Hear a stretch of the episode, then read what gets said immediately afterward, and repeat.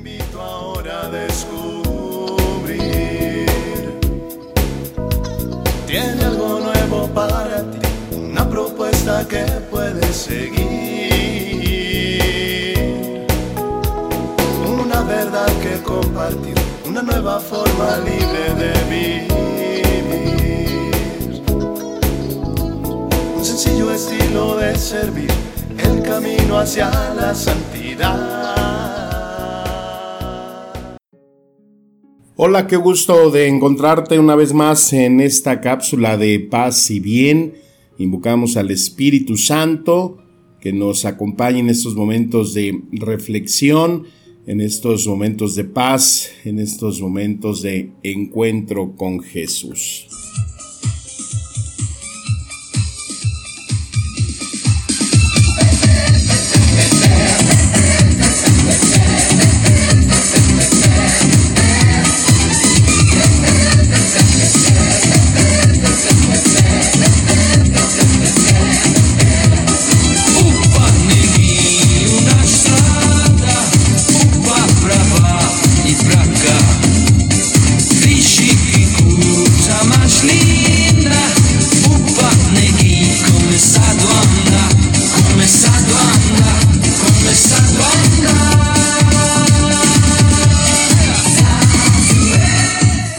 Acuerdan de esta rola? Es como de los años 78.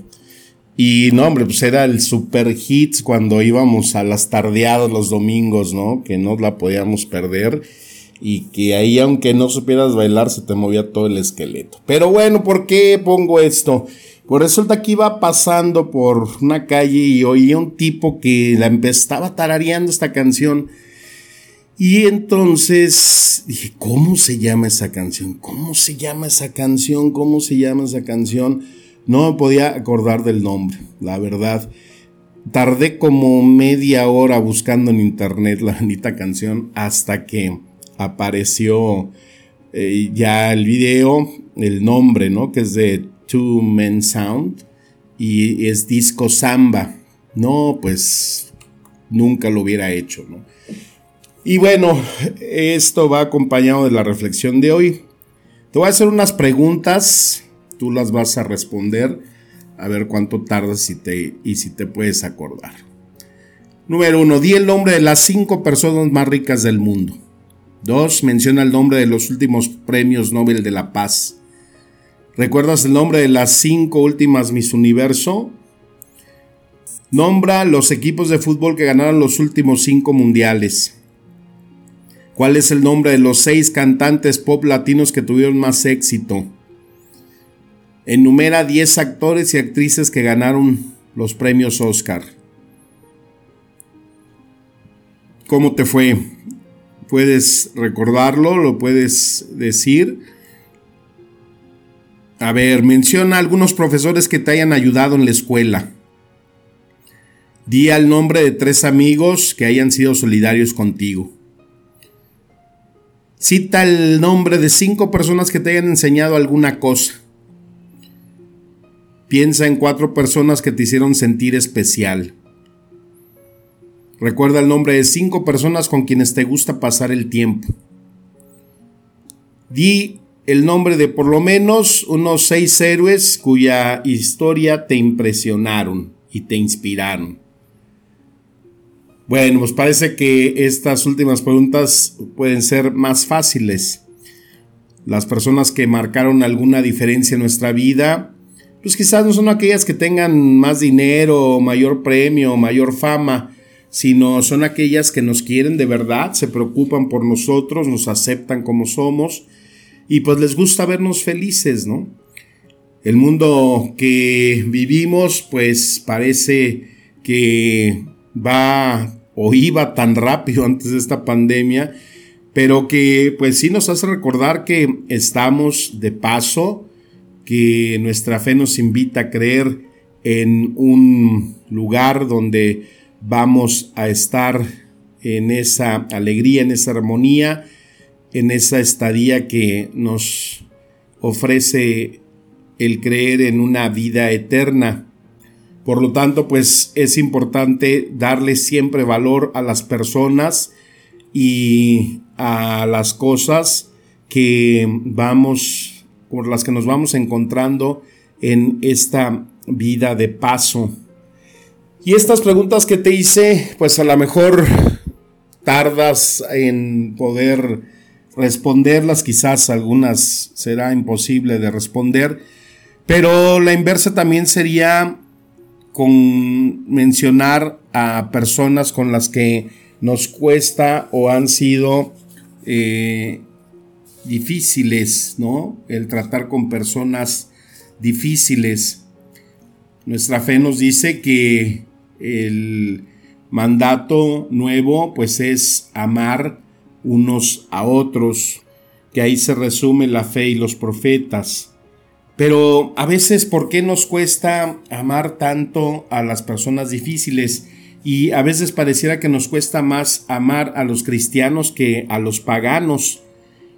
Leía el otro día la noticia de un cantante muy famoso que, eh, bueno, pues vive con su pareja del mismo sexo y empezó a hacer unas declaraciones acerca de la Virgen María y pues fueron muy comentadas, pero la verdad vi muy pocos o casi ningún comentario, salvo de un sacerdote que puso eh, su indignación por las expresiones que utilizaba este hombre al referirse a María. Y la mayoría de los comentarios pues eran así como que solivianando la situación, ¿no? Yo digo, bueno, ¿dónde estamos los cristianos que defendemos nuestra fe? Pero ¿qué pasa cuando vemos que algún cristiano y sobre todo eh, situaciones en las que eh, pues que un padre, ¿no? Pues resulta que se le, se le encontró eh, con una mujer, ¿no? O las vergonzosas situaciones de pederastia que se han vivido en la iglesia por causa de algunas personas religiosas. Entonces ahí sí mostramos la indignación, pateamos de lo más duro, Queremos que se encienda la hoguera con la leña más seca para que prenda más alto el fuego y echar ahí a esos cristianos, a esos hermanos nuestros, y ahí sí volcamos toda nuestra indignación, nuestro enojo, nuestra furia para condenar ciertas acciones. Así parece difícil pues poder encontrar eh, motivaciones para perdonar, para convivir a veces con gente difícil. Yo me acuerdo cuando nos llegaba ya el verano y teníamos que hacer nuestro proyecto para pues los meses que nos tocaba misionar y que nos mandaban ¿no? a, a, comunidades o depende de donde fue la experiencia y lo único que tú decías, híjole, que no me vaya a tocar con fulano, ¿no? Con Mengano, con compañeros que pues sabías que eran difíciles para trabajar, que eran personas que eh, siempre estaban en una actitud en la cual pues sabías que no la podías pasar bien, ¿no? Eh, y muchas veces eh, pasaba lo que eh, temíamos cuando veíamos a dos hermanos pues que no eran muy compatibles y decíamos no pues esa misión va a reventar no porque no va a haber el clic suficiente para hacerla y, y de hecho pues sucedía. Y es que una de las estrategias del enemigo ante este mandato de Jesús pues es precisamente la división lo que es el triunfo para él dividir a las personas entonces no tener capacidad de, argumentar, de convivir con alguna persona difícil, pues entonces aparece ahí esa presencia del maligno que nos hace tener una división, una separación con las personas que nos cuesta más trabajo convivir. Y esto es algo que se ve en el grupo de Jesús, en esos apóstoles, pues que también había esas diferencias, ¿no? Cuando yo creo que Jesús los mandaba de dos en dos, ay, han dicho, no, a mí que no me toque con Judas, no, que a mí no me toque con el cremoso de Juan, no, que a mí no me toque con el duro de Pedro, y yo me imagino que era algo tan humano. Y esto lo podemos ver en, en varios textos, ¿no? Ese texto donde eh, la mamá de los hijos de Zebedeo, Santiago y Juan, va a ver a Jesús para pedirle y hablarle sobre el futuro de sus hijos. Yo creo que debe haber llegado la mujer ahí con algún pastelito, no algún soborno a Jesús. Decía, oye Señor, pues eh, yo quisiera pedirte que por mis hijos, no que uno se sienta a tu derecha, otro a la izquierda. Imagínate lo que han de haber pensado los otros eh, apóstoles, ¿no? No, hombre, ya llegó la vieja esta entrometida, ya está ahí con el Señor diciéndole, sabe qué cosas. Mira, ya está, algo le llevaba. Y este par de alcahuetes ahí, ¿no? Pues algo humano momentos en los que pues ahí vemos también cuando vienen discutiendo en Lucas 22, 24, quién de ellos iba a ser el más grande, ¿no? ¿Quién se iba a repartir la herencia? ¿Quién iba a tomar la gerencia del negocio? ¿Quién iba a tener los mejores dividendos? Entre ellos se daba pues toda esta situación mundana que pues muestra lo más bajo a veces de nuestra condición humana, ese momento en que Judas está quejándose de aquella mujer que ha derramado un perfume sobre Jesús carísimo y que se pudo haber empleado para otras cosas, pues seguro ahí algunos han de haber estado del lado de Judas al apoyarlo, decir, pues sí, hombre, ¿cómo es posible que esta mujer derrame ese perfume tan caro, tantas necesidades que hay?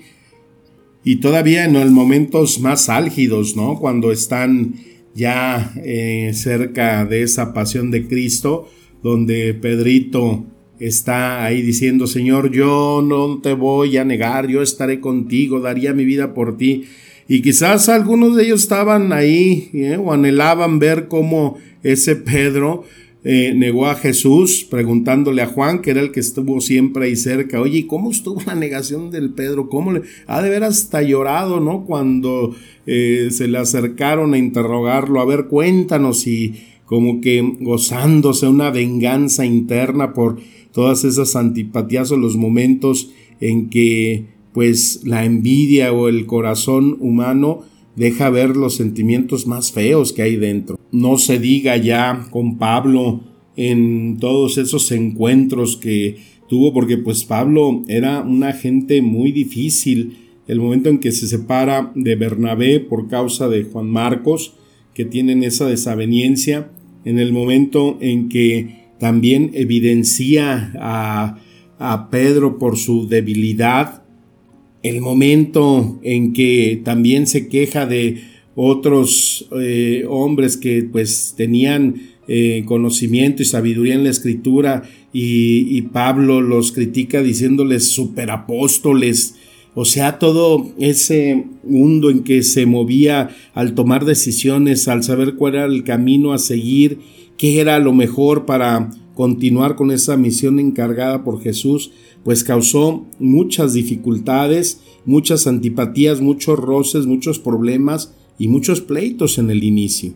Y por eso es la pregunta, ¿no? ¿Con qué o con quiénes me cuesta más trabajo aceptar convivir? ¿Qué, tipo de personas son las que definitivamente no quisieras encontrarte en, en tu vida, ¿no? Aquellas personas que son los sabelotodos, eh, o personas mentirosas, o personas murmuradoras, personas inconformes, pesimistas, las personas que siempre se están quejando de todo, las personas manipuladoras, los que hacen tropezar a otros. ¿Qué tipo de persona es la que a ti se te dificulta cuando tienes eh, pues un esposo difícil, una esposa difícil, eh, los suegros, las cuñadas, los familiares cercanos, tu jefe en la oficina, personas con las que convivimos, gente que viene a la iglesia que a veces es tan cerrada, tan difícil, que dices no es posible que, que no entre la luz del Espíritu en la cabeza y en el corazón de estas personas. A mí la verdad, la persona con la que más me cuesta convivir y aceptarse es a la gente negativa esa gente que en todo está viendo el punto negro en la hoja. Esas personas que de todo están quejando, personas que tú les quieres compartir algo, vas con alegría, piensas en ella y dices, ay, mira esto que traje e inmediatamente le ven el defecto, le ven todo el desencanto a lo que tú ves con encanto. Esas personas son definitivamente intolerables para mí, pero pues ¿qué es lo que tenemos que hacer? Pues le tenemos que pedir al Espíritu Santo que nos haga tener los ojos de Jesús, los ojos de la misericordia, los ojos de la comprensión, los ojos del perdón. Es que saber que personas difíciles nos las vamos a encontrar a lo largo y ancho de nuestro caminar en esta vida y que solamente buscando esa imitación de Cristo en nuestra vida, pues nos podrá verdaderamente tener esos ojos de misericordia, esos ojos de amor hacia el prójimo. Y partiendo del principio que nadie puede ser feliz si no tiene relaciones personales sanas, pues podemos encontrar entonces ahí la mejor medicina para el alma, que es la dulzura de otro ser humano. Las fibras más hermosas que despiertan en nosotros el amor, la presencia y compañía de otra persona, es algo que se tiene que trabajar, es algo que se tiene que pedir, es algo que tenemos que experimentar. Que el Espíritu Santo nos ayude a recordar siempre aquellas personas que han sido significativas en nuestra vida y que también nos ayude a tener presente aquellas que no lo son tanto, pero que en el caminar de nuestra vida tenemos que aprender a vivir y a convivir en esa caridad y en esa fraternidad cristiana. Que las palabras nos sigan administrando espíritu y vida. Te mando un fuerte abrazo y deseo de paz y bien. Amén.